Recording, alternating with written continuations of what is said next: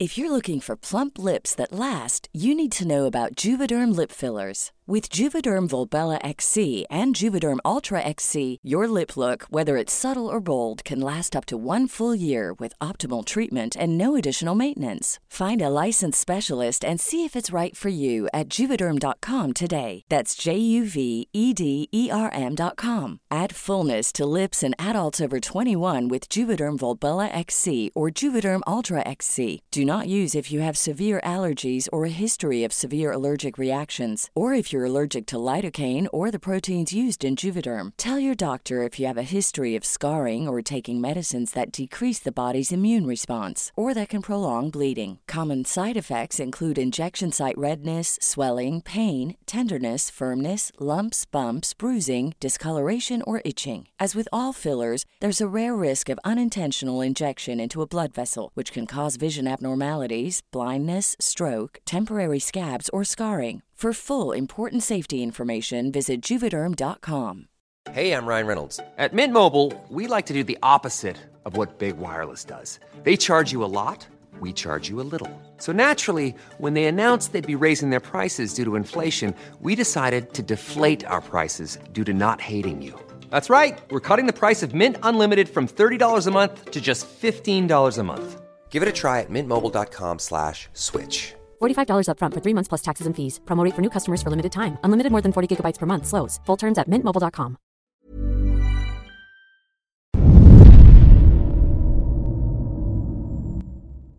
Esta historia fue escrita y redactada por Pachuli Relatos. El link de su página se encontrará en la descripción del video. El Lycan cazador de brujas. Flavio era un hombre cabal de buenos principios, casado y con un hijo. Nunca le había fallado a su esposa en su matrimonio, pero había algo que amenazaba esa estabilidad, debido a que una mujer quería tenerla a toda costa para ella, a unas sabiendas que él no era libre.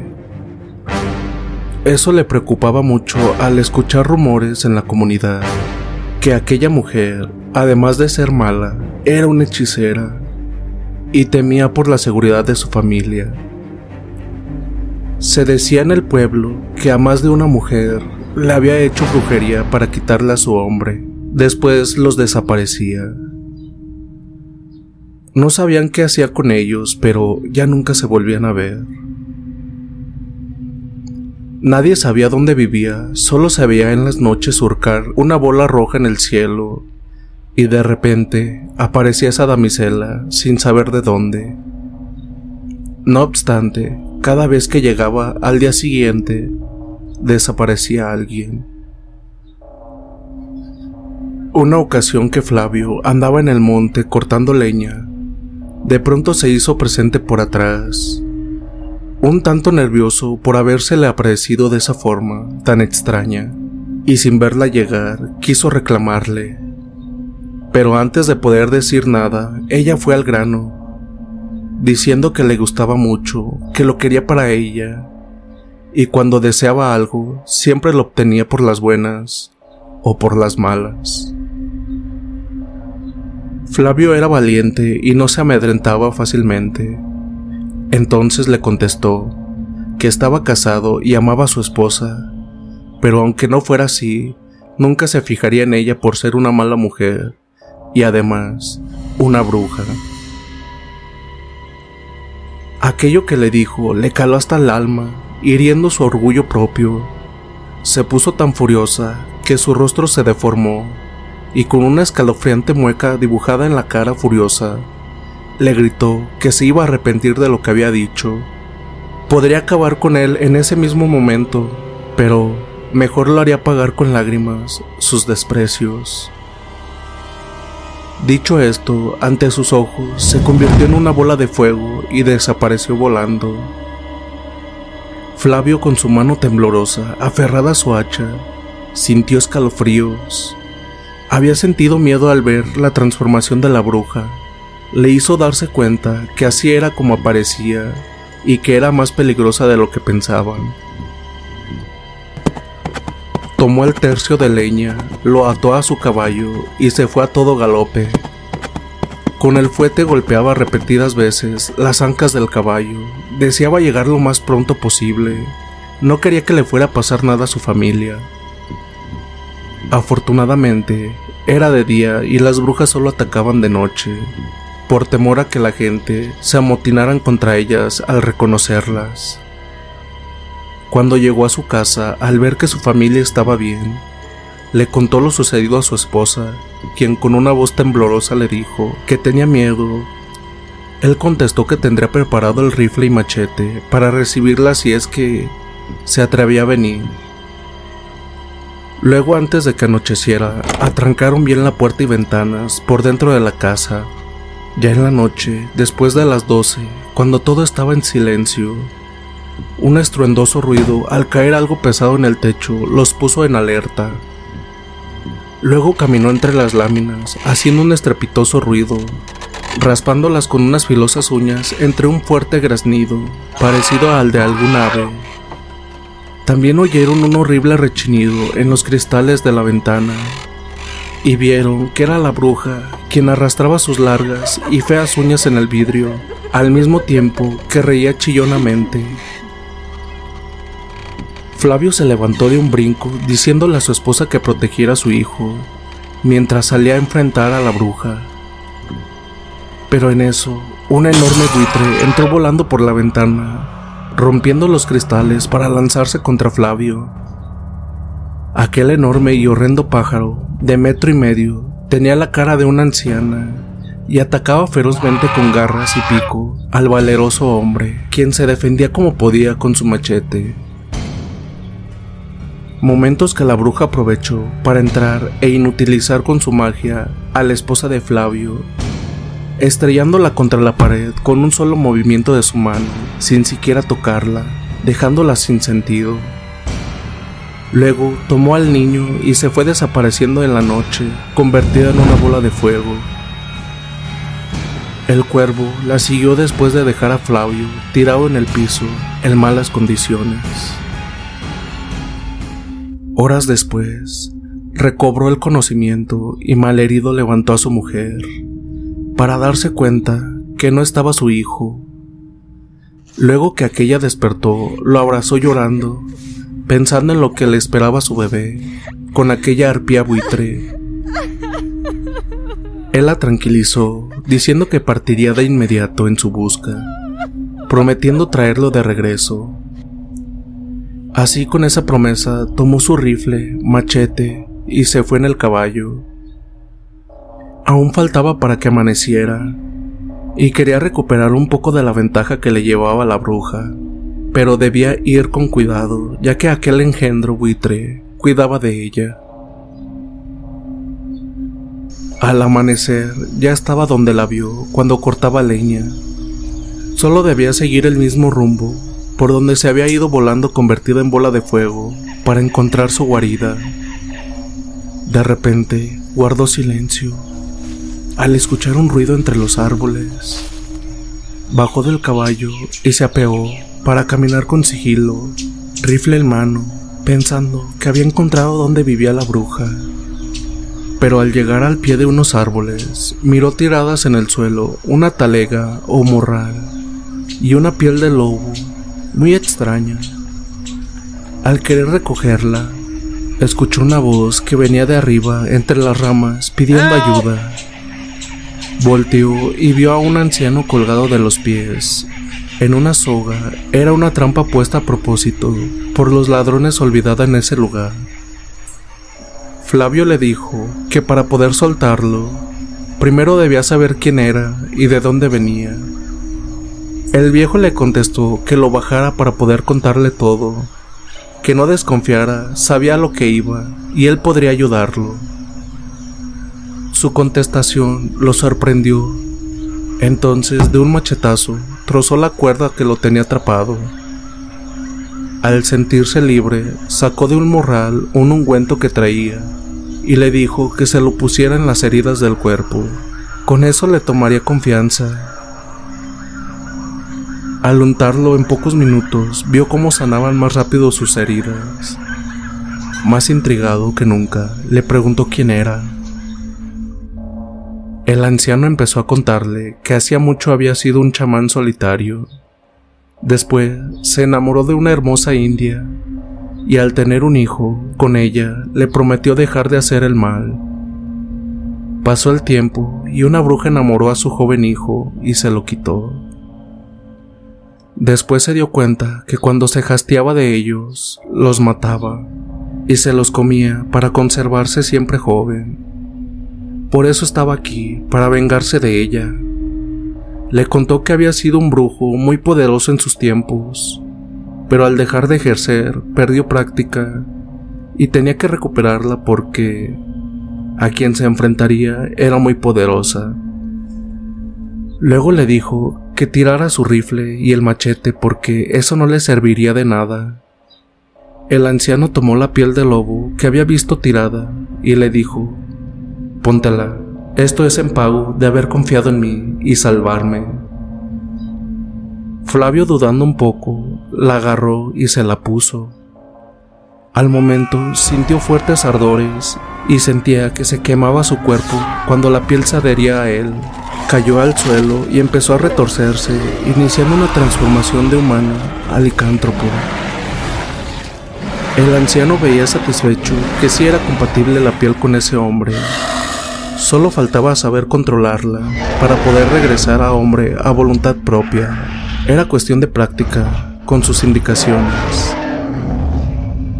Flavio, convertido en hombre lobo, rugiendo soltó un pavoroso aullido, escuchándose por todo el monte. Con la transformación, perdió su instinto y quiso atacar al anciano, pero este con su magia levantó su mano al frente, marcando un aura y lo detuvo en el acto. Después le arrojó unos extraños polvos y como por arte de magia, el licántropo poco a poco fue tomando su forma humana, desprendiéndose aquella piel de su cuerpo. El chamán tenía poder y dominio sobre la piel del hombre lobo, ya que en sus tiempos había vencido a uno de ellos quitándosela, y con ritos le hizo un encantamiento para que quien se la pusiera pudiera convertirse en esa bestia poderosa que solo él podía dominar. Mientras practicaban con la piel para que Flavio pudiera dominarla, éste le contaba al anciano lo que había pasado con su familia el viejo prometió ayudarle, diciendo que ahora eran dos quienes buscaban venganza contra esa malvada bruja. Cuando aquel chamán retirado sintió que ya era prudente, le dijo a Flavio que había llegado la hora de partir en busca de la guarida, donde posiblemente aquella bruja ya sabía que la buscaban. Estaba en lo correcto porque, poco antes de llegar a la choza, la mujer hizo su presencia apareciendo de repente frente a ellos. Flavio al momento se puso la piel mágica y en cuanto se transformó en Lycan, trató de atacar a la horrenda arpía, pero en eso el mismo buitre que lo había herido la noche anterior llegó volando directo a su rostro. Mientras tanto, el anciano y la bruja debatían en una lucha entre hechizos y poderosos conjuros lanzados por ellos mismos. Sin embargo, el anciano llevaba las de perder, ya que aquella horrenda bruja era más poderosa que él.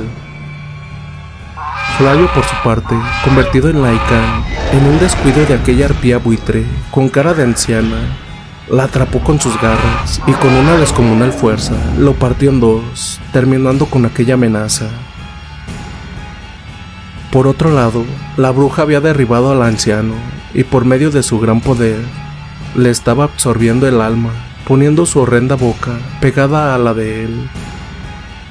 No obstante, al estar debatiéndose en esa lucha, confiada de que su propia arpía vencería a Laika, se descuidó de él por un momento.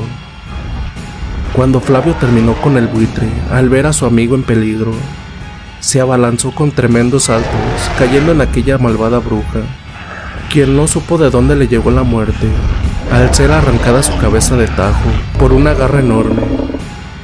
Solo así se podía matar a una bruja, pero había llegado demasiado tarde, porque su amigo había exhalado el último suspiro, muriendo al perder su alma.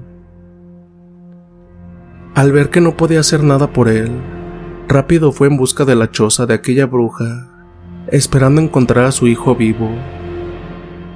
Cuando la encontró, de un golpe derribó la puerta y con desespero buscó a su vástago, quien por fortuna estaba vivo sobre un camastro.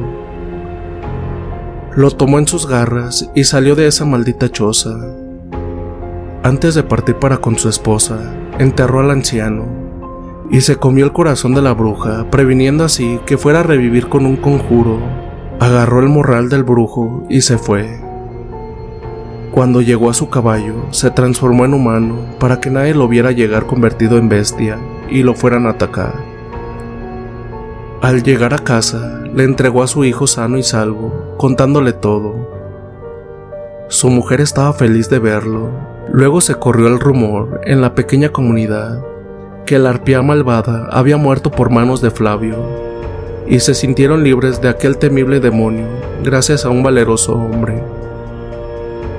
Nadie supo que se podía convertir en licántropo, pero se dieron cuenta que alguien protegía a su pueblo de quienes querían hacerles daño. Solamente su mujer sabía quién era realmente su amado hombre. Desde entonces ya no tuvo miedo la piel ahora parecía lucir más radiante al ser usada por un joven y valeroso hombre. Después de liberar a la comunidad de aquella bruja come hombres, el pueblo se sentía muy tranquilo. Desde entonces, no se había suscitado ninguna otra anomalía de esa índole, y cada que pasaba algo que se consideraba de peligro, aparecía un misterioso Lycan dándole solución. Flavio había ocultado la identidad del hombre lobo, pero aunque los moradores de esa comunidad no sabían quién era, se sentían protegidos por aquel ser desconocido. No sabían cómo había llegado, pero le agradecían al Eterno por haberlo enviado a esas tierras. Desde la llegada del hombre lobo respiraban paz y tranquilidad. Ya no tenían miedo de salir por las noches. Trabajaban sembrando sus tierras, viviendo de las cosechas. Flavio y su esposa también se dedicaban a lo mismo. Sembraban maíz y frijol, cuidaban y educaban a su pequeño hijo. Querían hacerlo un hombre de bien para que fuera respetado como su padre y siguiera su legado. Desde que Flavio llevó el morral del anciano brujo a su casa, Nunca había revisado su interior, respetando las pertenencias que contenía la talega del viejo.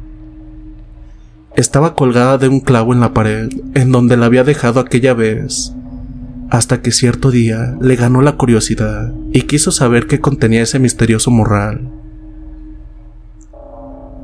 Lo descolgó del clavo y empezó a revisarlo.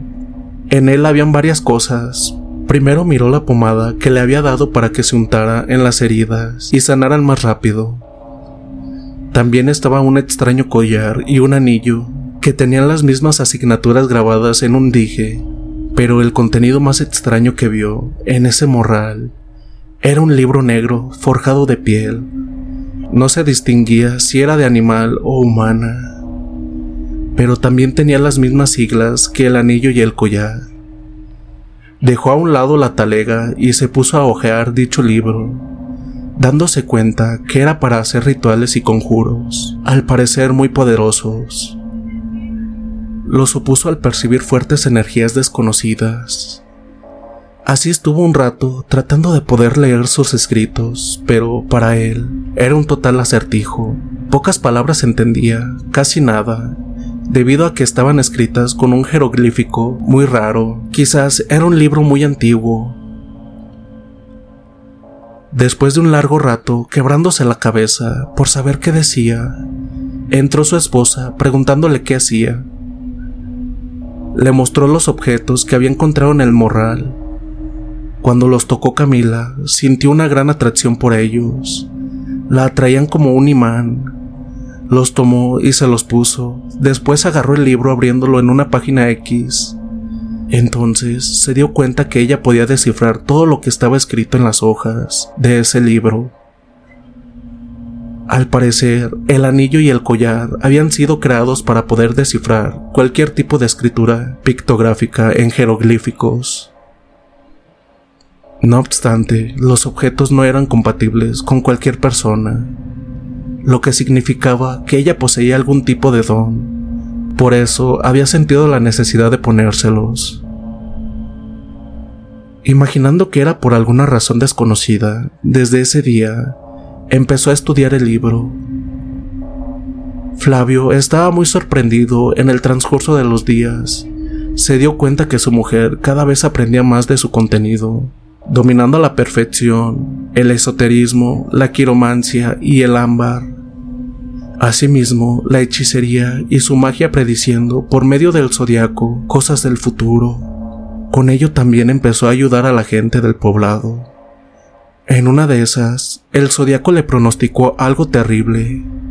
No era muy claro, pero sabía que se avecinaban calamidades.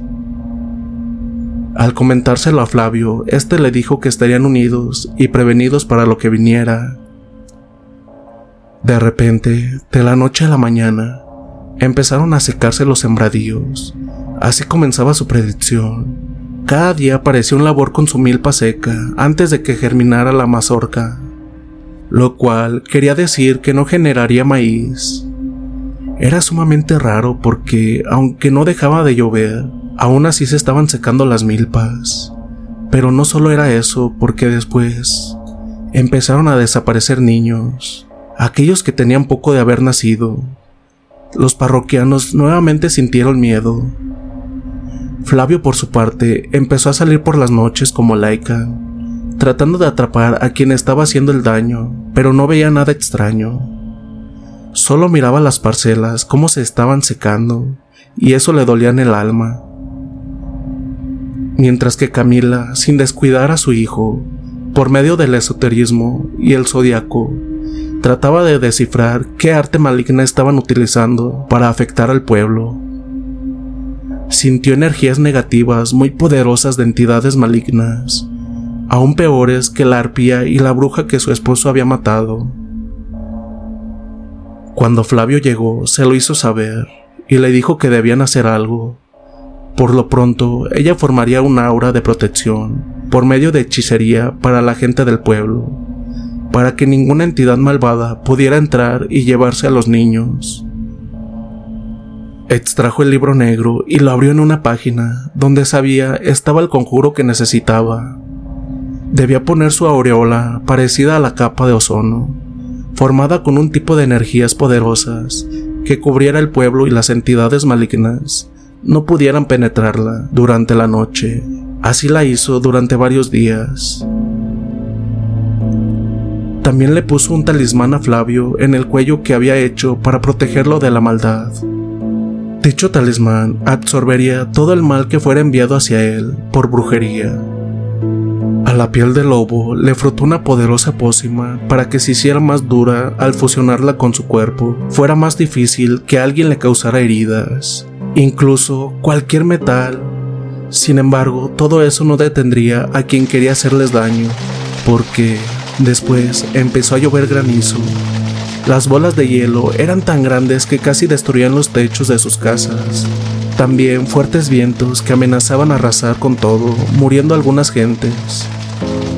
Camila, por medio del libro y de su hechicería, diluía todos los males que les eran enviados. Sin lugar a dudas, había aprendido bien todo lo del libro, convirtiéndose en una buena hechicera, blanca, con mucho poder, protegida por aquel dije y el anillo.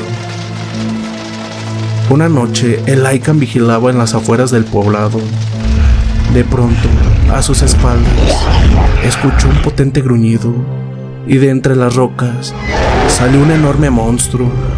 Era un perro, pero no era un perro común porque éste tenía dos cabezas y de sus hocicos destilaba mucha baba, la cual al caer al piso semejaban gotas de fuego porque se quemaba donde caían. Aquel cerbero de a poco se le fue acercando a Flavio, muy amenazante. Cuando estaba cerca de él, saltó para caerle encima, pero el licántropo logró esquivarlo, contestando su ataque, enfrentándose en una batalla de poder a poder. Flavio se dio cuenta que estaba en grave peligro y que sería difícil darle muerte.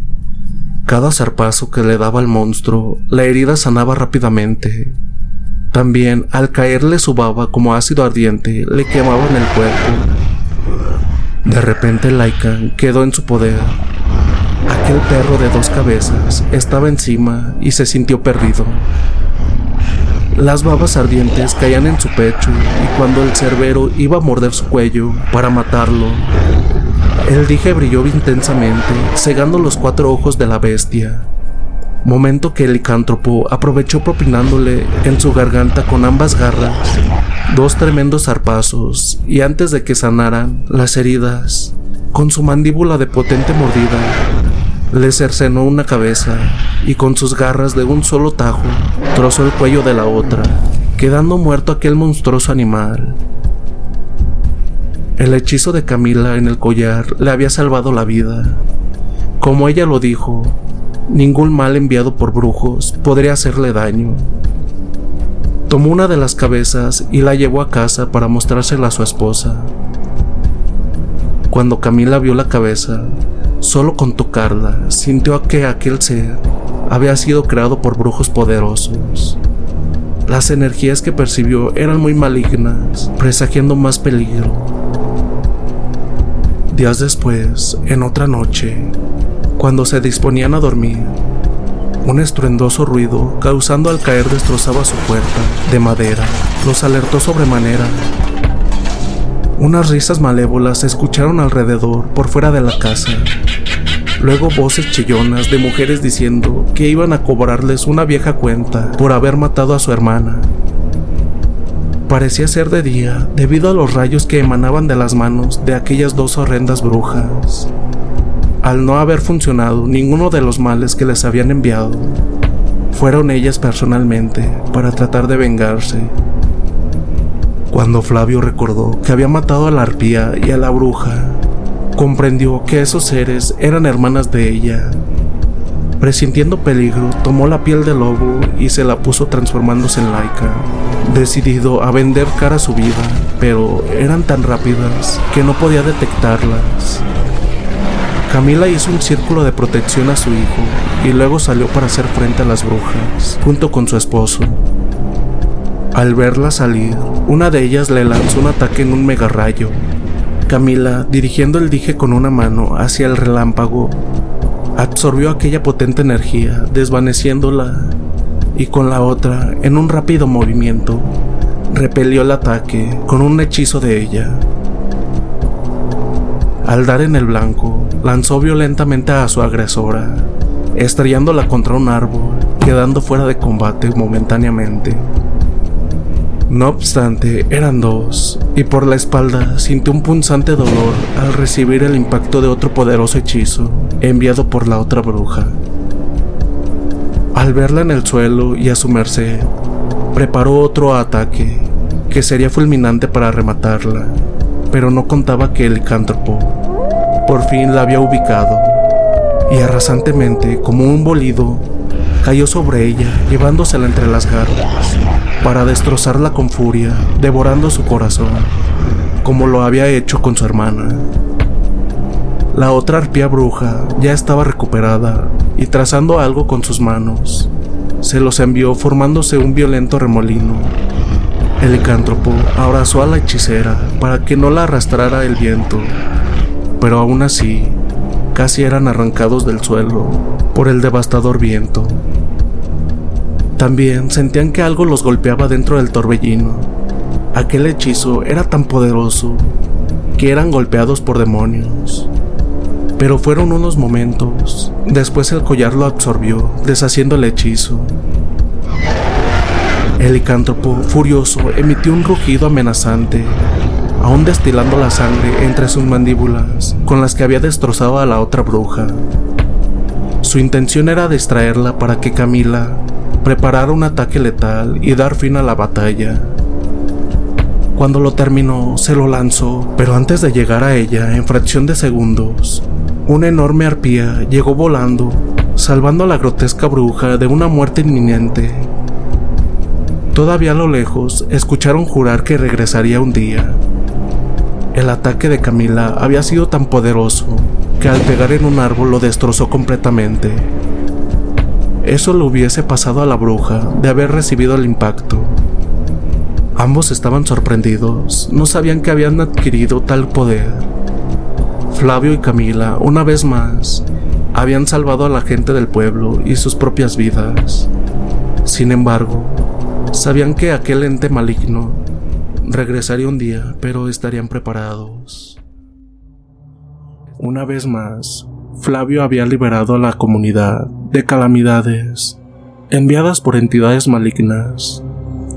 Pero en esta ocasión, con la gran ayuda de su esposa, Camila, que al poseer un gran don había aprendido a dominar la hechicería, el esoterismo, despertando su tercer ojo para poder hacer predicciones a futuro.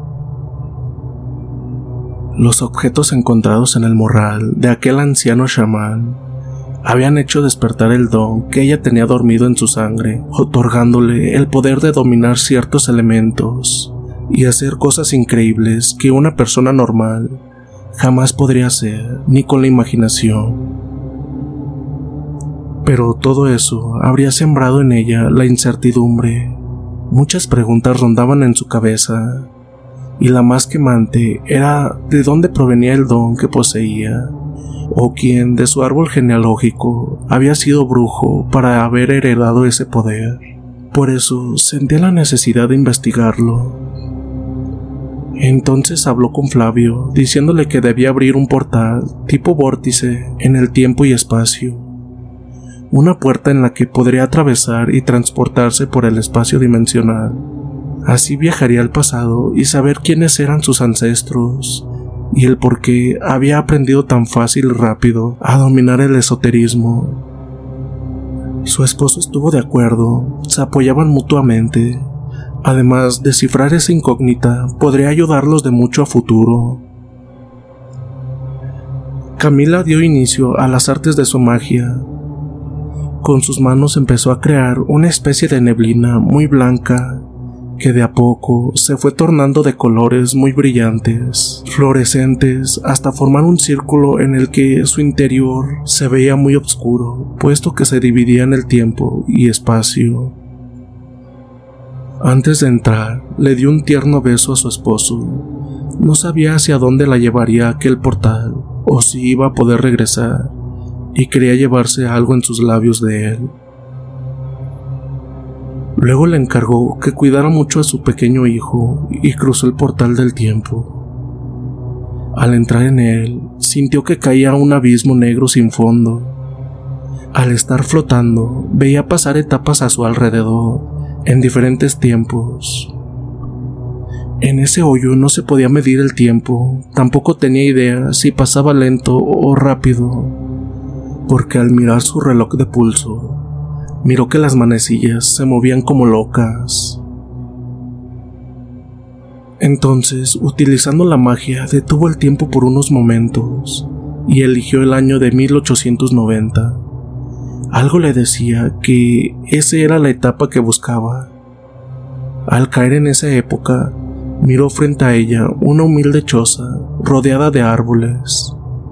Era la única que se veía a mucha distancia cuando quiso tocar la puerta de madera, se dio cuenta que su mano la atravesaba. El portal solamente había cruzado su cuerpo entero y no el físico. Podía ver todo, pero a ella nadie la podía ver. Vendría siendo como un fantasma. Entró a la choza traspasando la puerta como si fuera de humo Miró dentro objetos extraños, símbolos, velas negras, muñecos hechos con cosas de personas, cabellos, pedazos de tela, fotos y alfileres clavados en los muñecos. También vio a unos ancianos haciendo trabajos de hechizos con brujería, y uno de ellos llamó a la otra con el nombre de Camila. Con ello se dio cuenta que se trataban de sus ancestros, posiblemente habían sido sus tatarabuelos porque hasta se llamaba igual que ella. Ahora sabía de dónde venía su don para dominar la hechicería. Sin embargo, ella la utilizaría para hacer el bien.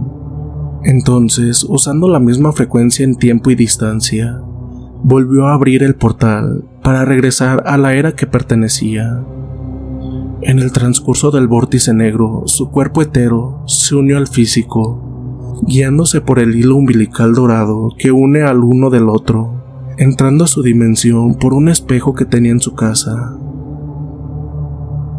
Flavio, que en ese momento estaba en la habitación, al aparecer por el espejo se sorprendió, pensando que era la bruja que se le había escapado la otra ocasión.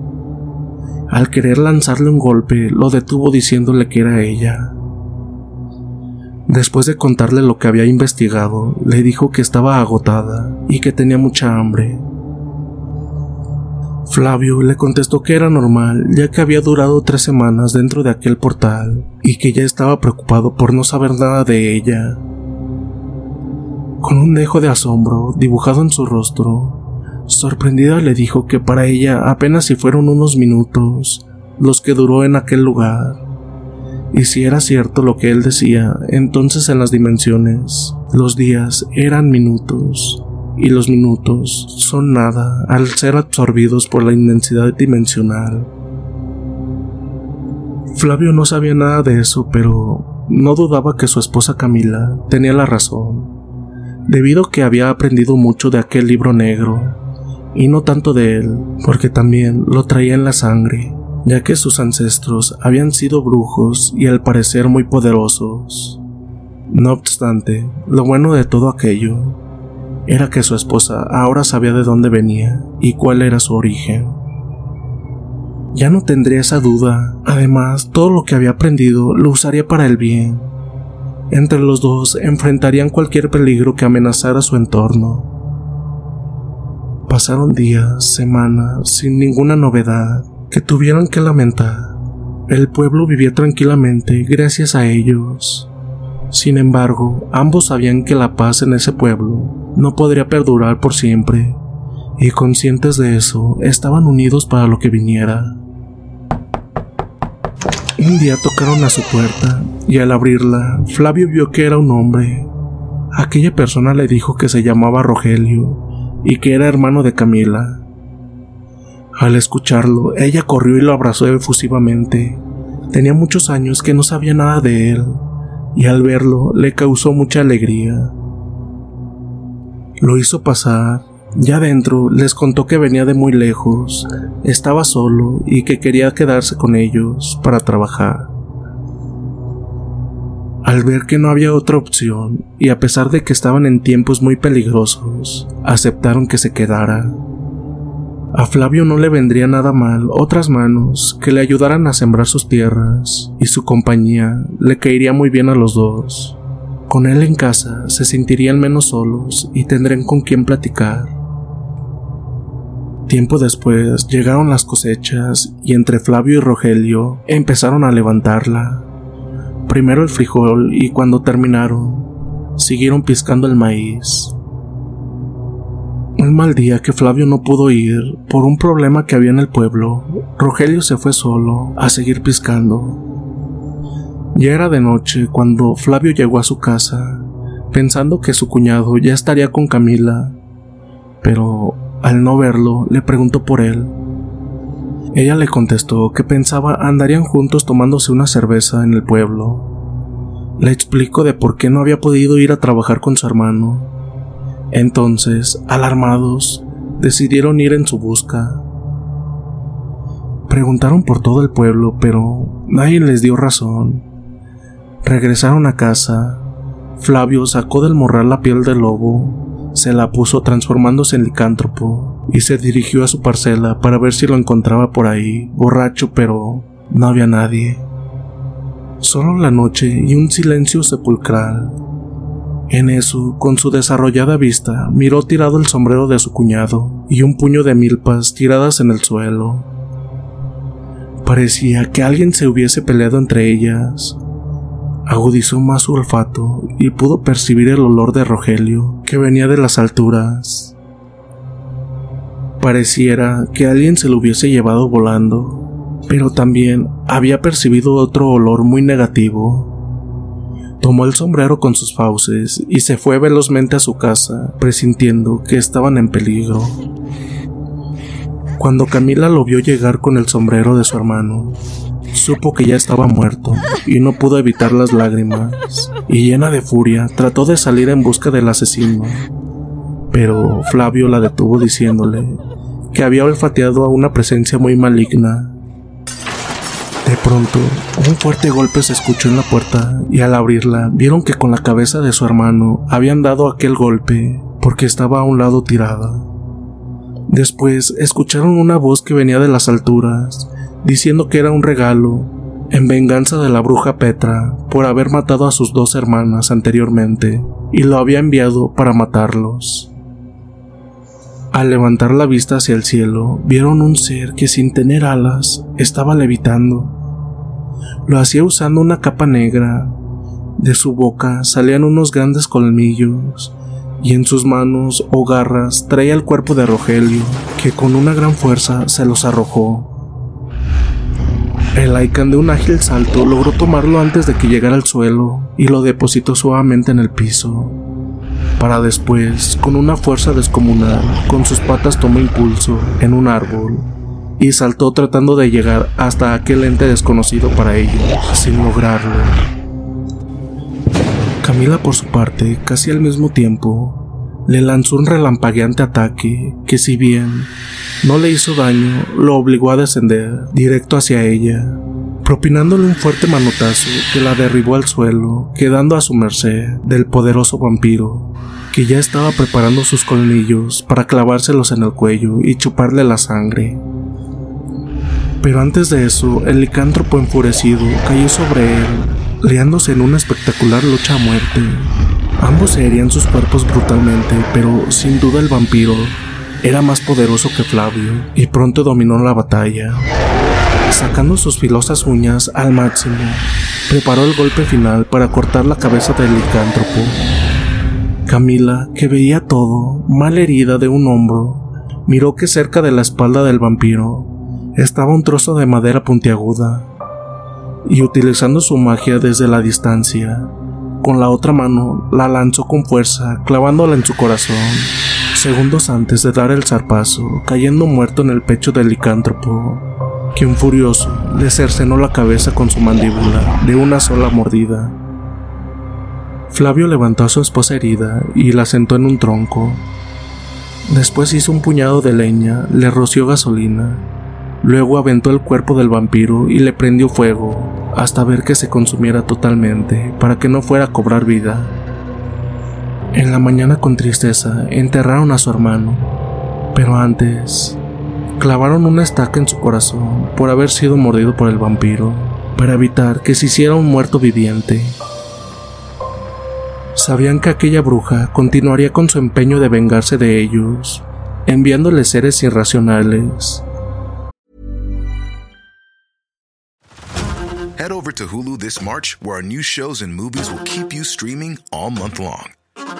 Catch the acclaimed movie All of Us Strangers, starring Paul Mescal and Andrew Scott. Stream the new Hulu Original Limited series, We Were the Lucky Ones, with Joey King and Logan Lerman. And don't forget about Grey's Anatomy. Every Grey's episode ever is now streaming on Hulu. So, what are you waiting for? Go stream something new on Hulu. Hey, I'm Ryan Reynolds. Recently, I asked Mint Mobile's legal team if big wireless companies are allowed to raise prices due to inflation.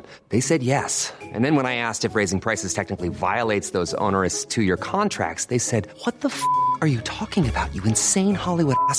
So to recap, we're cutting the price of Mint Unlimited from $30 a month to just $15 a month. Give it a try at mintmobile.com slash switch. $45 upfront for three months plus taxes and fees. Promo rate for new customers for limited time. Unlimited more than 40 gigabytes per month. Slows. Full terms at mintmobile.com. How would you like to look five years younger? In a clinical study, people that had volume added with Juvederm Voluma XC in the cheeks perceived themselves as looking five years younger at six months after treatment. Look younger, feel like you. Add volume for lift and contour in the cheeks with Juvederm Voluma XC. Reverse signs of aging by adding volume to smooth laugh lines with Juvederm Volure XC. For important safety information and to find a licensed specialist, visit juvederm.com. That's J U V E D E R M.com. Not for people with severe allergic reactions, allergies to lidocaine, or the proteins used in Juvederm. Common side effects include injection site redness, swelling, pain, tenderness, firmness, lumps, bumps, bruising, discoloration, or itching. There's a risk of unintentional injection into a blood vessel, which can cause vision abnormalities, blindness, stroke, temporary scabs, or scarring. Talk to a licensed specialist to find out if it's right for you. Ryan Reynolds here from Mint Mobile. With the price of just about everything going up during inflation, we thought we'd bring our prices down. So to help us, we brought in a reverse auctioneer, which is apparently a thing. Mint Mobile unlimited premium wireless. Have to get 30, 30, bit to get 30, bit to get 20, 20, 20, bit to get 20, 20, bit to get 15, 15, 15, 15 just 15 bucks a month. So, Give it a try at mintmobile.com slash switch. $45 upfront for three months plus taxes and fees. Promo rate for new customers for limited time. Unlimited more than 40 gigabytes per month. Slows. Full terms at mintmobile.com. Pero ahora tenían un punto a su favor. Conocían su nombre y por medio de eso también podrían encontrarla. Estaban agotados, la batalla contra el vampiro los había dejado exhaustos, pero finalmente habían derrotado a ese ser maligno. No había sido fácil, ya que era un ser muy poderoso. Además, le había costado la vida a Gregorio, hermano de Camila, que ahora yacía descansando con una estaca clavada en su pecho. No querían que fuera a cobrar vida y su alma se hiciera perversa, alimentándose de sangre humana. Estaban tristes por la pérdida, sin embargo, era la ley de la vida, y ellos tendrían que seguir adelante, tratando de sobrevivir a las maldades enviadas por la bruja. Cierta noche, que ya estaban dormidos, de repente Camila se despertó, sobresaltada, al escuchar que Flavio hablaba solo. Estaba dormido con la mirada perdida, completamente en blanco, mirando fijamente hacia la nada. Luego de su boca emanó una especie de humo blanco vaporoso. Ella tenía el conocimiento que eso sucede cuando un espíritu se quiere comunicar con alguien por medio de un ectoplasma. Es una manera que un muerto lo hace con los vivos. Luego la niebla empezó a formar la figura de un anciano.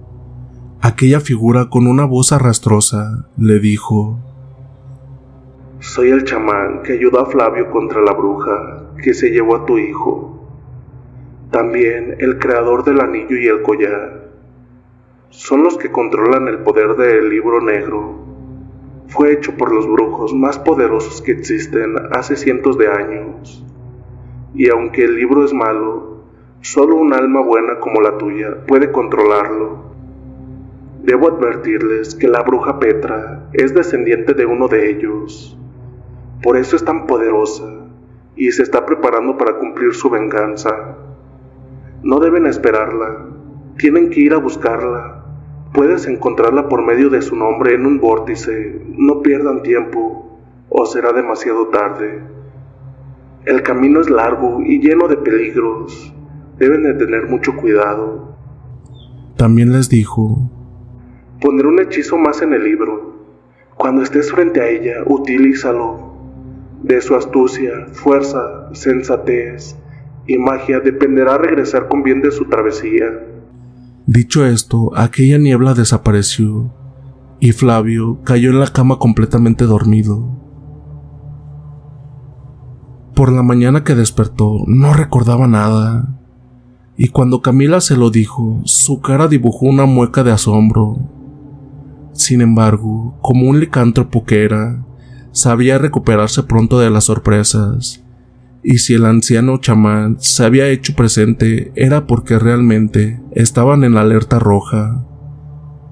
Ahora el punto era los pasos a seguir, pero Camila ya se había adelantado y le dijo, Anoche, luego de que el anciano desapareció, tú te quedaste dormido y realicé un vórtice dimensional para ubicar en dónde está la bruja y sin que lo notara extraje una de sus prendas para que con tu fantástico olfato podamos seguir su rastro. Sin embargo, como me lo dijo el anciano, será una travesía llena de peligros ya que son los demonios de la malvada bruja, así que debemos ir preparados. Luego comenzaron a trazar un plan. Flavio tenía muy en cuenta que, para estos casos, las mujeres son de mente mucho más fría, entonces, consciente de ello, le preguntó a su esposa, ¿Qué vamos a hacer, mi amor? Debemos planear bien las cosas. Camila le contestó, Lo sé, mi amor, primero debemos dejar en un lugar seguro a nuestro hijo. Creo que lo indicado sería que nuestro compadre Elías, su padrino, lo cuidara muy bien. Lo segundo es conseguir unos buenos caballos porque anoche que crucé el portal pude darme cuenta que al lugar a donde vamos está más lejos de lo que te imaginas. Además, solo se puede ir caminando o en caballo. Por mi parte, haré hechizos y pócimas para protegernos. Llevaremos lo necesario sobre todo el libro negro. Esa será nuestra mejor arma para defendernos, me lo hizo saber el chamán. Después de que dejaron a su hijo con el compadre Elías y de conseguir los caballos, prepararon todo y se fueron. No sabían si volverían a verlos con vida. Así que caminaron por días atravesando llanos, montes, bosques y montañas, hasta que llegaron a un enorme río que desembocaba en el mar. La hechicera le dijo a Flavio, mientras les das agua de beber a los caballos, yo voy a ir a buscar unas hierbas que necesito para unos brebajes mágicos. Sirve que descansamos un poco. Flavio le contestó, Ten mucho cuidado, recuerda que estamos en terrenos desconocidos, prohibidos para nosotros, por los seres demoníacos de Petra, la arpía. Camila se fue en busca de las hierbas y Flavio se dispuso a darles agua a los caballos. Cuando estaban a punto de beber los animales, desistieron de ello, y tanto nerviosos se empezaron a relinchar sin querer arrimarse a la orilla del río. Flavio los iba a obligar por medio de la rienda, pero en eso escuchó que de las aguas salían unos hermosos cantos de mujer. Al fijar la vista hacia el río, miró que tres hermosas mujeres estaban posadas entre las rocas, con medio cuerpo fuera del agua. Su hermoso pelo largo, ondulado, al caer sobre sus hombros, y su rostro angelical las hacían aún más bellas. Al menos así las veía Flavio, como hombre normal.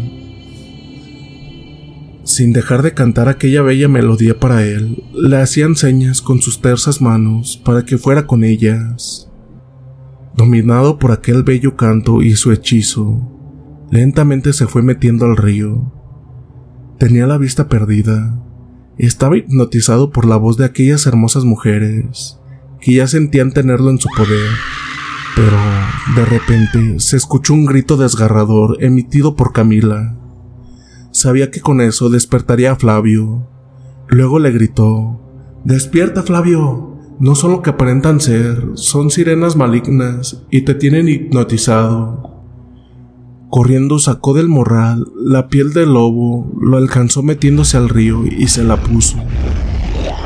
Al momento se fusionó con su cuerpo, convirtiéndose en licántropo, que lo hizo despertar y furioso de un zarpazo, logró atrapar a una.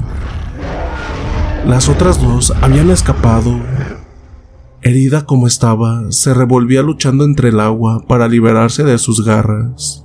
Pero el Lycan las tenía bien clavadas en su cuerpo resbaloso, lleno de escamas, como lo hacen los grizzlies cuando atrapan a una trucha, hasta que dio fin a esa batalla con una certera mordida en la horrenda cabeza de aquel ser con sus poderosas mandíbulas.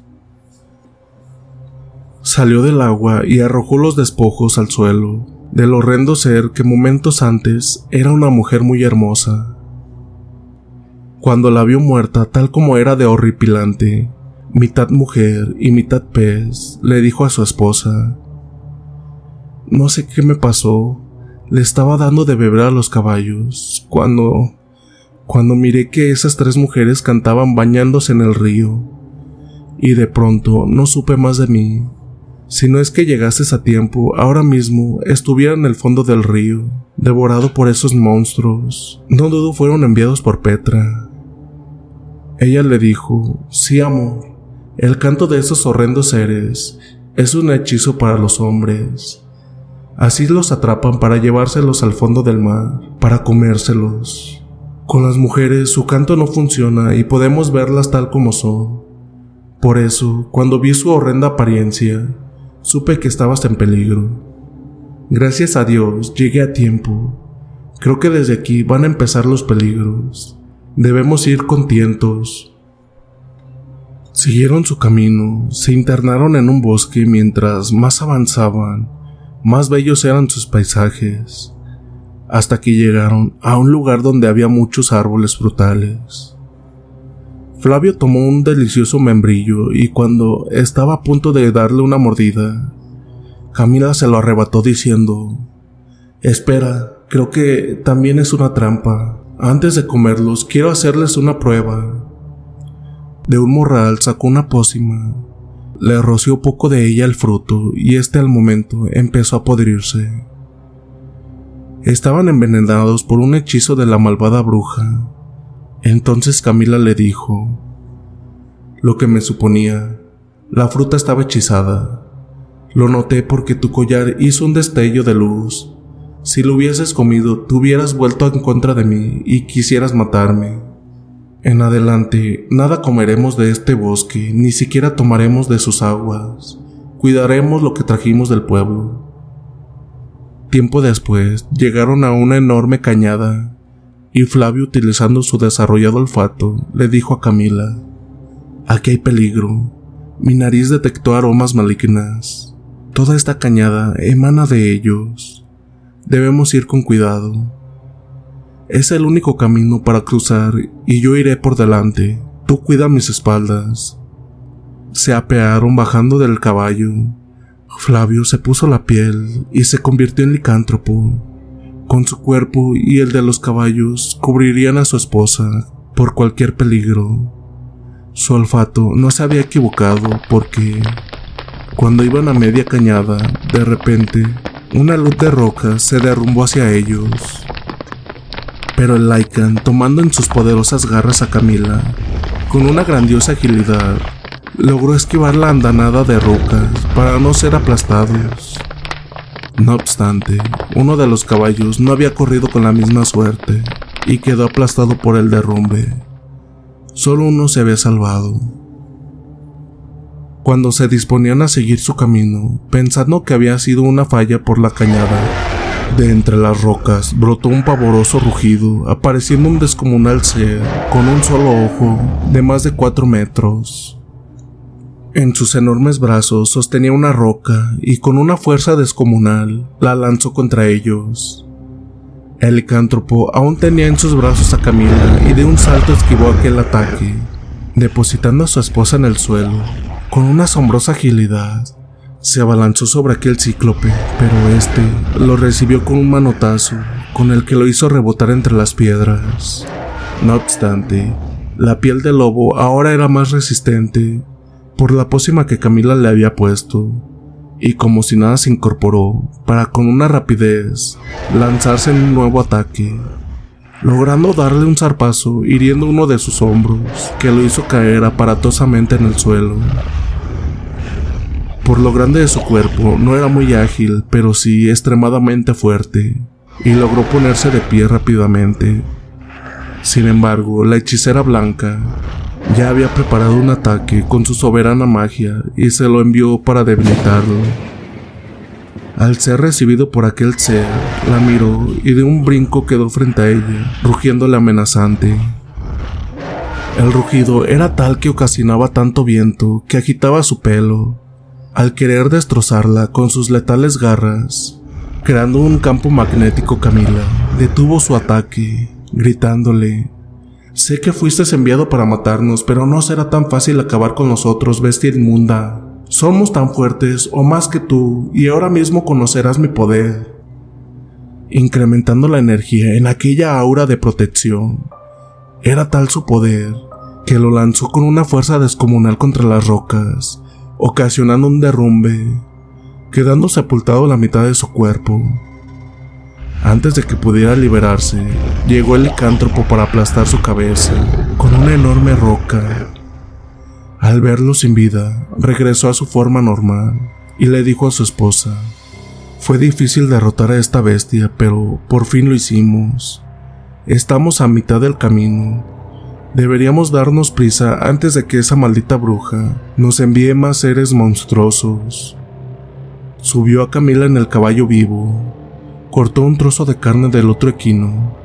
No era grato, pero algo tenían que comer en su travesía. El Lycan olfateó la prenda de la bruja para retomar el rastro y emprendieron aquel camino infestado de peligros en busca de la malvada arpía. Después de un día más de camino, lograron salir de aquella peligrosa cañada sin más contratiempos. Ya estaba anocheciendo y la cruenta batalla con el cíclope les había mermado fuerzas. Tenían hambre, pero solo les quedaba la carne que Flavio arrancó del caballo luego de su nefasta muerte en el derrumbe de piedras. También una cantimplora de agua, y al no haber más remedio, devoraron con avidez parte de esa carne y saciaron su sed para luego tomar un buen descanso que ya mucha falta les hacía. Debían estar fuertes y frescos.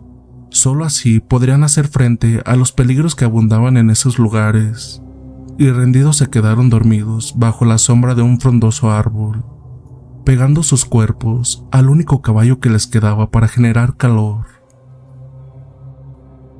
Cuando despertaron ya habían pasado casi siete horas. Estaba por amanecer y la luz del alba anunciaba un hermoso día. Tomaron lo poco que traían echándolo al morral. Flavio subió a Camila al caballo y prosiguieron su camino aprovechando que todavía no amanecía, pero siempre con la alerta en sus miradas. Al cabo de caminar unas horas, ya por la tarde, llegaron a un bello lugar. Aquel lugar era tan hermoso que se podían apreciar plantas ya extintas, así como animales y aves, rodeado de ríos y cascadas con sus aguas muy cristalinas. No obstante, no confiaban en la apariencia del lugar, y Flavio se puso la piel para convertirse en licántropo por aquello de las dudas. Al llegar al borde de un río, la bruja blanca ató al caballo en un árbol y antes de beber de esas aguas hizo la misma prueba, como con aquel membrillo para cerciorarse de que no estaba envenenada. Afortunadamente era limpia y pura. Al estar tomando agua, el caballo empezó a relinchar muy nervioso, avisándoles de algo. El Laikan volteó rápidamente y con su mirada de águila pudo ver una figura perderse entre la maleza. También se percató que el morral había desaparecido de la silla del caballo. Con la agilidad que lo distinguía, se deslizó rápidamente hacia donde había visto perderse al ladrón y pudo ver que alguien corría al moverse las ramas de la maleza. Era muy rápido, pero no tanto como el licántropo, que de unos vertiginosos saltos, en cuestión de segundos, le dio alcance para quedar frente a un extraño ser. Era un animal raro, parecido a un chivo, pero también con facciones humanas. Corría en sus dos patas traseras que parecían de cabra. En la cabeza tenía cuernos igual cabrunos y manos de humano. Antes de que pudiera seguir huyendo, lo atrapó entre sus garras, emitiéndole un pavoroso aullido en pleno rostro, salpicándolo con una espesa baba. Entonces el hombre bestia quedó aún más sorprendido cuando escuchó que ésta le decía repetidas veces con voz humana que lo soltara. El Lycan se lo iba a comer, pero al escucharlo hablar prefirió llevarlo ante Camila para ver qué hacían con él. Cuando la hechicera lo vio, se sorprendió un poco. Había leído algo sobre ellos y le dijo que era un fauno, o mejor conocido como sátiro, mentirosos ladrones y traicioneros, pero sobre todo muy sádicos. El sátiro, al sentirse perdido y ver las tremendas fauces del licántropo, le imploró perdón a Camila, diciéndole que él los podría ayudar a lo que habían venido el hombre lobo lo tenía agarrado colgado de una pata. Al escucharlo, abrió sus mandíbulas para matarlo de una mordida.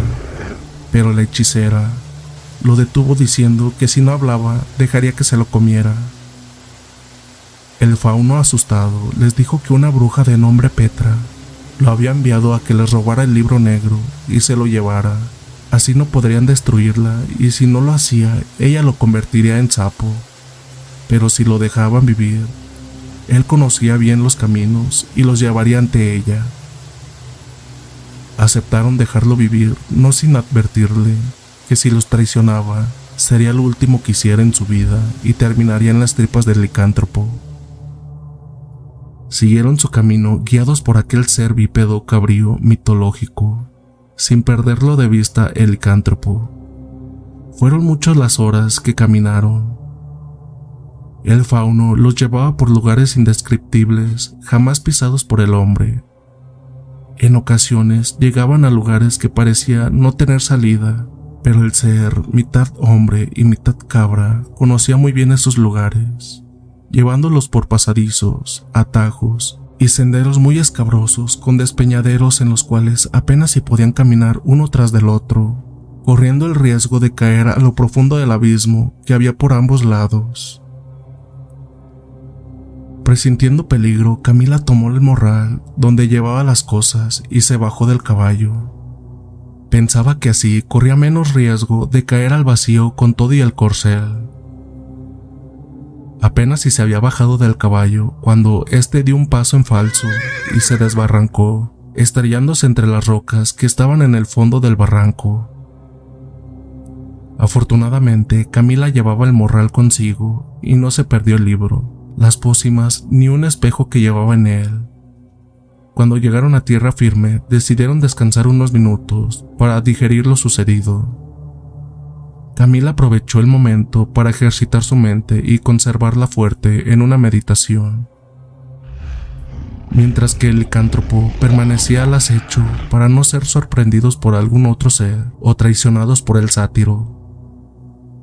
En eso, la Wicca en su meditación escuchó la voz del chamán diciéndole que un ser monstruoso habitaba esos lugares, era casi imposible de matar, por eso debían tratar de no enfrentarlo. Pero no era posible, ya que según el sátiro no existía otro camino para salir de ahí. Él era quien conocía mejor que nadie esas tierras. Cuando la hechicera salió de su trance, ya estaban más descansados y decidieron seguir. Irían más despacio, debido a que se había desbarrancado el caballo que Camila montaba, Caminaron por varias horas hasta que cruzaron por una grieta que los sacó a un sitio rodeado por montañas de las cuales no había salida. Entonces el macho cabrío le señaló una cueva, que era el único camino existente para salir de ahí.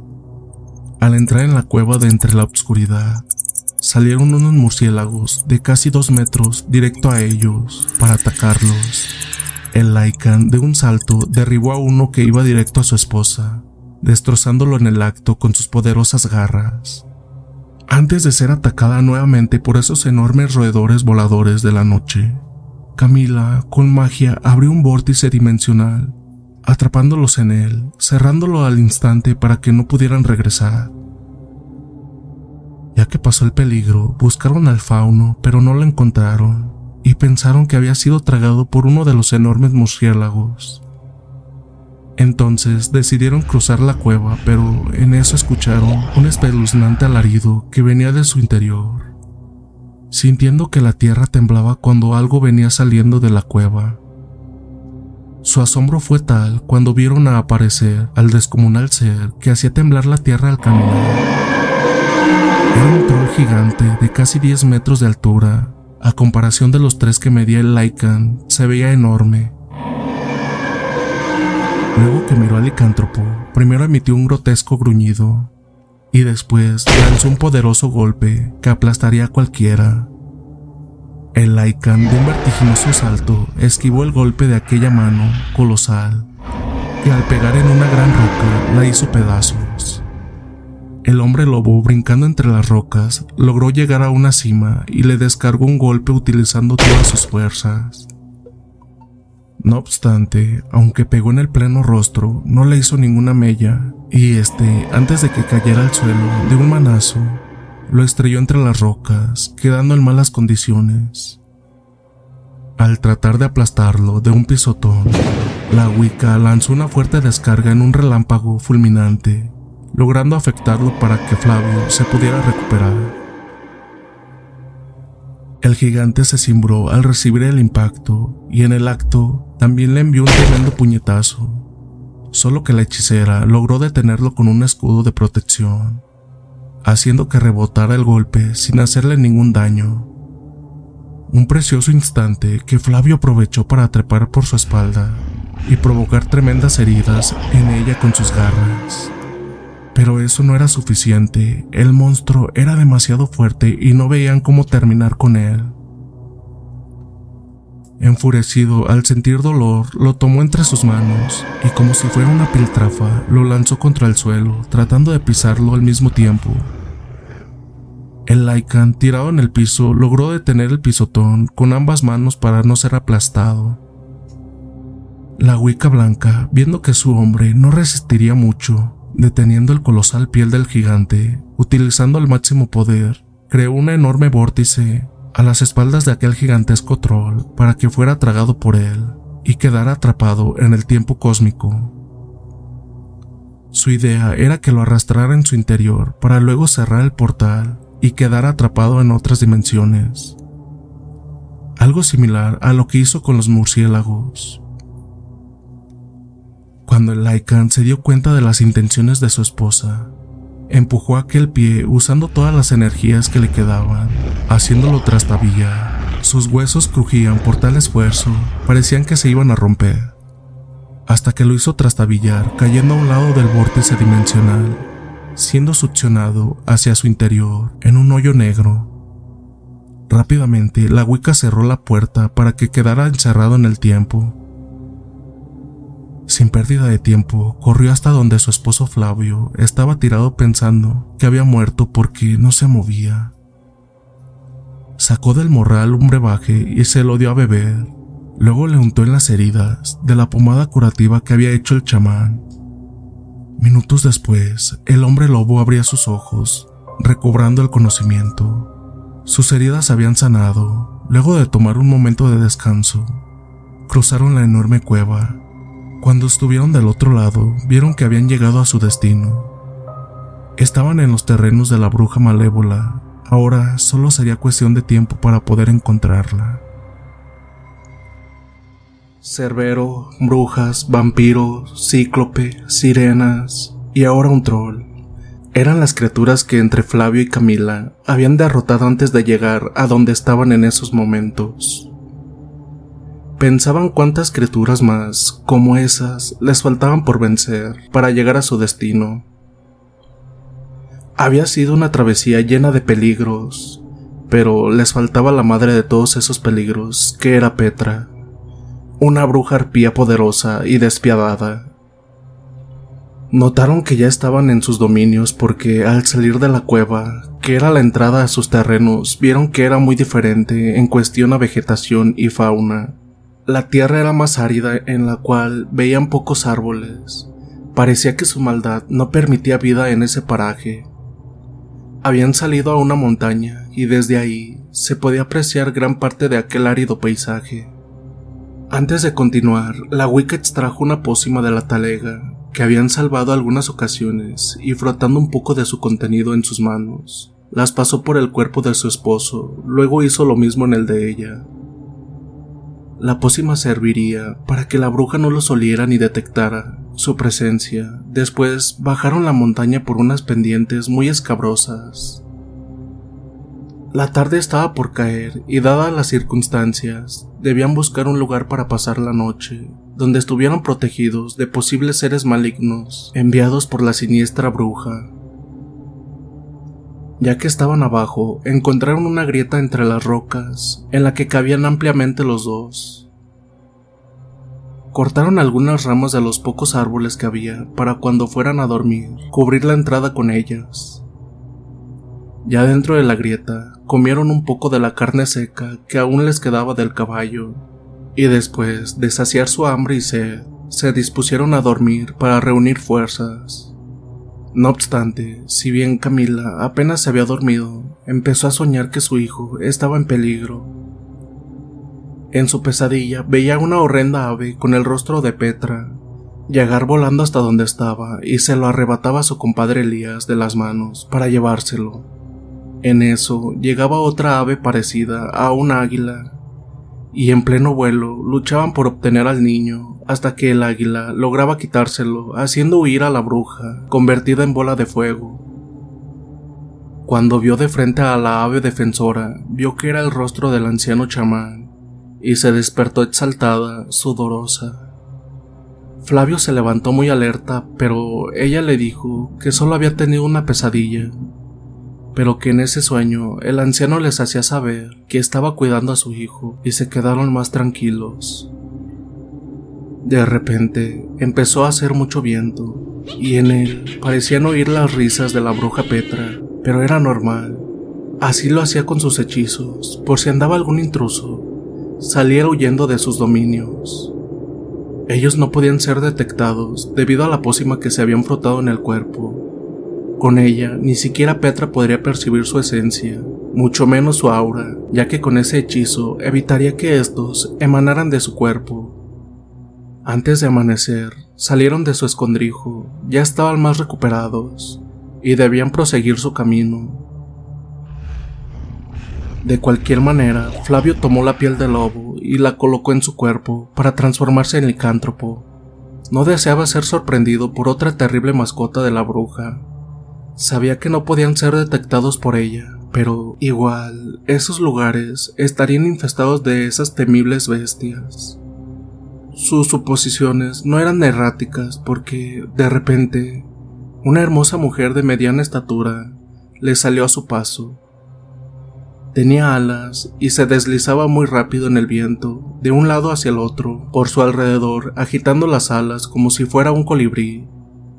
De pronto se quedó estática frente a ellos, y sus hermosas facciones empezaron a cambiar por las de un horrendo ser, así como a crecer considerablemente, emitiendo una brutal carcajada. Ahora su tamaño sería el doble, como de tres metros, casi a estatura de licántropo. El Lycan, al ver que no era una hada buena, dio un espectacular salto, tratando de atraparla, pero esta con un solo movimiento de sus manos lo atrapó dejándolo pegado en un árbol, como si estuviese atado con unas cuerdas invisibles, imposibles de romperse, por muy fuerte que fuera. El hada maligna quiso hacer lo mismo con Camila la Wicca, pero ella evadía cada uno de sus ataques, desapareciendo y apareciendo de un lugar a otro utilizando su magia. Flavio, aunque estaba convertido en licántropo, nada podía hacer para ayudarla.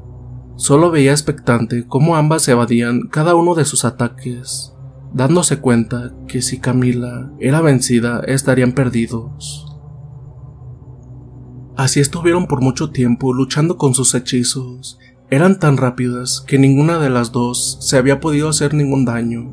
Parecía que la batalla no tendría fin, pero cuando el hada le envió el mismo hechizo que tenía atado a Flavio, esquivándolo sacó un pequeño espejo que traía en el morral y con él le regresó otra relampagueante luz que por el reflejo del espejo había sido hipersónico y sin poder esquivarlo, quedó atrapada en un anillo emanando energías muy poderosas, aprisionando su cuerpo. Luego cayó entre la tierra sin energía ni poder moverse. La Wicca blanca se le acercó preparando otro de sus ataques.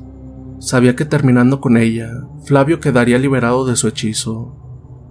El hada, en su estado horrendo, al ver que se acercaba su final, retomando su belleza, le suplicó piedad. Camila estaba furiosa, no podía tenérsela a quien había querido matarlos, y levantó sus manos para hacerlo pero antes de que asestara el golpe, gritó que lo hizo porque la bruja tiene en su poder a su familia y que si la mataban, también su familia moriría. Veía que ellos eran buenos y que tal vez podrían ayudarla a liberarlos de aquella hechicera siniestra. Camila contestó que no podía confiar en ella porque intentó matarlos, pero pero el hada insistió que la pusiera a prueba, librándola y poder quitar el hechizo que tenía atado al licántropo. Después los llevaría hasta la morada de la bruja. Ella también quería destruirla para salvar a su familia.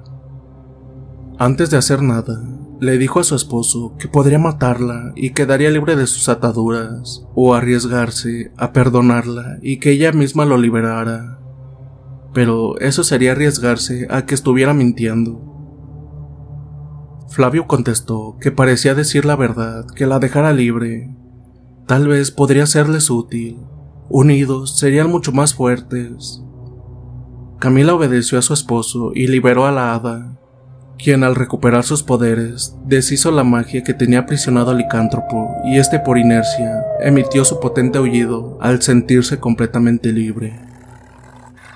Agradeciendo por haber sido liberada y para que le creyeran que su arrepentimiento era de corazón, le regaló a Camila un dije mágico que al frotarlo podría hacerse invisible por algunos minutos. Luego de eso, les indicó un camino por donde iban a seguir el lugar a donde iban aún quedaba algo retirado. Los tres singulares personajes caminaban juntos, muy a la expectativa. Eran muy diferentes uno del otro, pero con el mismo propósito, acabar con aquella malvada bruja. Sin imaginar que ya eran observados por los ojos de un esbirro de aquella mujer sin entrañas. Caminaron por toda la noche hasta que casi al amanecer llegaron a un lugar muy deprimente. Sin lugar a dudas, era la guarida de la hechicera obscura. Ocultos entre la maleza que estaba en sus alrededores, esperaban el momento de entrar en acción, creyendo que su ataque sería por sorpresa, pero en eso una estruendosa carcajada se escuchó por todo el lugar, y apareciendo dos horrendas brujas y una horripilante arpía volando por los aires. Era la que había puesto en alerta a Petra, y sin más, se dirigió volando en picada hacia el Lycan, que ya tenía una cuenta pendiente con él. Una batalla jamás vista en esos tiempos estaba por comenzar. Petra le gritó a la hada que era una traidora, pero después de acabar con ella mataría toda su descendencia. También le dijo a Camila, mal nacida, te estaba esperando. Tardaste mucho en llegar, pero ahora mismo voy a acabar contigo y con tu perro faldero. Luego iré por tu hijo. Ya lo viste en tus sueños. Los proyecté en ti para que supieras que también él terminaría entre mis garras. Camila solo le gritó, Eso lo veremos. Para eso tienes que acabar conmigo primero y no te será tan fácil. Sin decir más, los seis personajes pelearon en una lucha bélica. Por la velocidad que lo hacían, muy poco se podían apreciar sus movimientos. Petra iba contra Camila, la otra bruja contra la hada, y la enorme arpía volando se fue hacia el licántropo que con sus garras y pico quería sacarle los ojos y destrozar su piel, sin saber que había sido protegida por una pócima, haciéndola mucho más dura y casi impenetrable. Eso la hizo descuidarse el Lycan la tomó con sus garras de sus patas y cuello. De un tremendo estirón, la partió en dos y se lanzó en ayuda de su amada y helada buena. Por lo tanto, aquel elemento maravilloso ser de la naturaleza que venía siendo helada estaba en problemas. Al ser superada por la bruja esbirro de Petra, sentía que pronto sería derrotada y que le había fallado a sus seres queridos. La Wicca blanca tocó el dije que ella le había dado y de inmediato se hizo invisible, tomando a las dos brujas malas por sorpresa, enviando un relampagueante rayo mágico para cada una de ellas. Al tocar a la aliada bruja, cayó al suelo aprisionada por un elemental anillo mágico que solo ella podía deshacer. Al momento, el licántropo de un salto cayó sobre ella poniendo su enorme pezuña en el pecho, imposibilitándola de poder moverse. Mientras que Petra, al no ver a Camila, desquitaba su furia contra la indefensa hada, acertando en su pecho con un hechizo maléfico, dejándola convaleciente. Quiso hacer lo mismo con el licántropo, pero de repente, una potente luz surcó de la nada por los aires, pegando de lleno en el cuerpo de aquel engendro del mal. Aquella energía enviada por Camila era tan fuerte que la hizo rebotar en un enorme árbol que estaba fuera de su casa. Antes de que pudiera recuperarse, volvió a ser visible y sacó el libro negro del morral, buscando el hechizo en la última hoja que el chamán le había hecho. La bruja, al ver el poderoso libro, sabiendo lo que pretendía hacer con él, empezó a chillar grotescamente que no lo hiciera.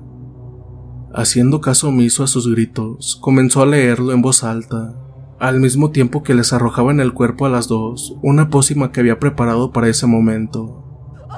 Conforme iba leyendo aquel conjuro, ambas brujas empezaron a envejecer hasta quedar solo sus esqueletos.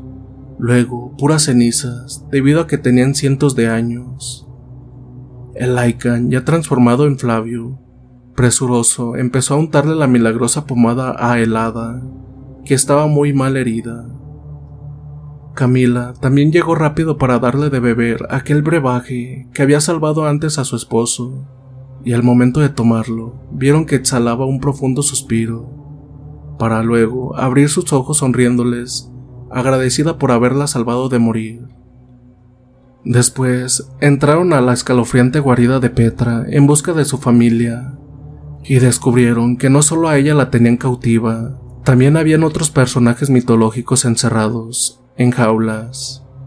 Entre ellos estaba un hermoso Pegaso negro y aquel sátiro que los había traicionado, abandonándolos para que el troll los matara. Los liberaron a todos, incluyendo al fauno, ya que al estar encerrado también quería decir que había sido obligado a hacer las maldades. Por fortuna para todos, la pesadilla había terminado. Ahora eran libres. Sin embargo, la Wicca y el Lycan estaban lejísimos de sus tierras, y caminando les llevaría mucho tiempo para regresar. Entonces el hada maravillosa de los elementos de la naturaleza dijo que podían llevarse al Pegaso para que los llevara lo más cerca de su casa. Así lo hicieron, los dos montaron al hermoso corcel con alas y se fueron volando, terminando así con la última bruja y su terrible pesadilla.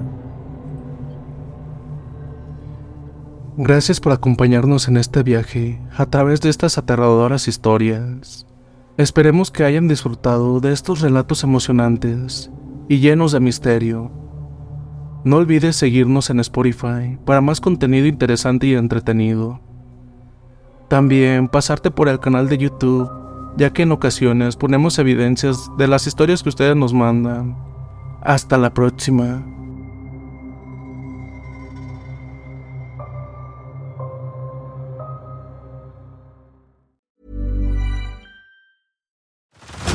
Head over to Hulu this March, where our new shows and movies will keep you streaming all month long. Catch the acclaimed movie All of Us Strangers, starring Paul Mescal and Andrew Scott. Stream the new Hulu original limited series We Were the Lucky Ones with Joey King and Logan Lerman. And don't forget about Grey's Anatomy. Every Grey's episode ever is now streaming on Hulu. So, what are you waiting for? Go stream something new on Hulu. If you're looking for plump lips that last, you need to know about Juvederm lip fillers. With Juvederm Volbella XC and Juvederm Ultra XC, your lip look, whether it's subtle or bold, can last up to one full year with optimal treatment and no additional maintenance. Find a licensed specialist and see if it's right for you at juvederm.com today. That's J U V E D E R M.com. Add fullness to lips in adults over 21 with Juvederm Volbella XC or Juvederm Ultra XC. Do not use if you have severe allergies or a history of severe allergic reactions, or if you're allergic to lidocaine or the proteins used in Juvederm. Tell your doctor if you have a history of scarring or taking medicines that decrease the body's immune response or that can prolong bleeding. Common side effects include injection site redness, swelling, pain, tenderness, firmness, lumps, bumps, bruising, discoloration, or itching. As with all fillers, there's a rare risk of unintentional injection into a blood vessel, which can cause vision abnormalities, blindness, stroke, temporary scabs, or scarring. For full important safety information, visit juvederm.com.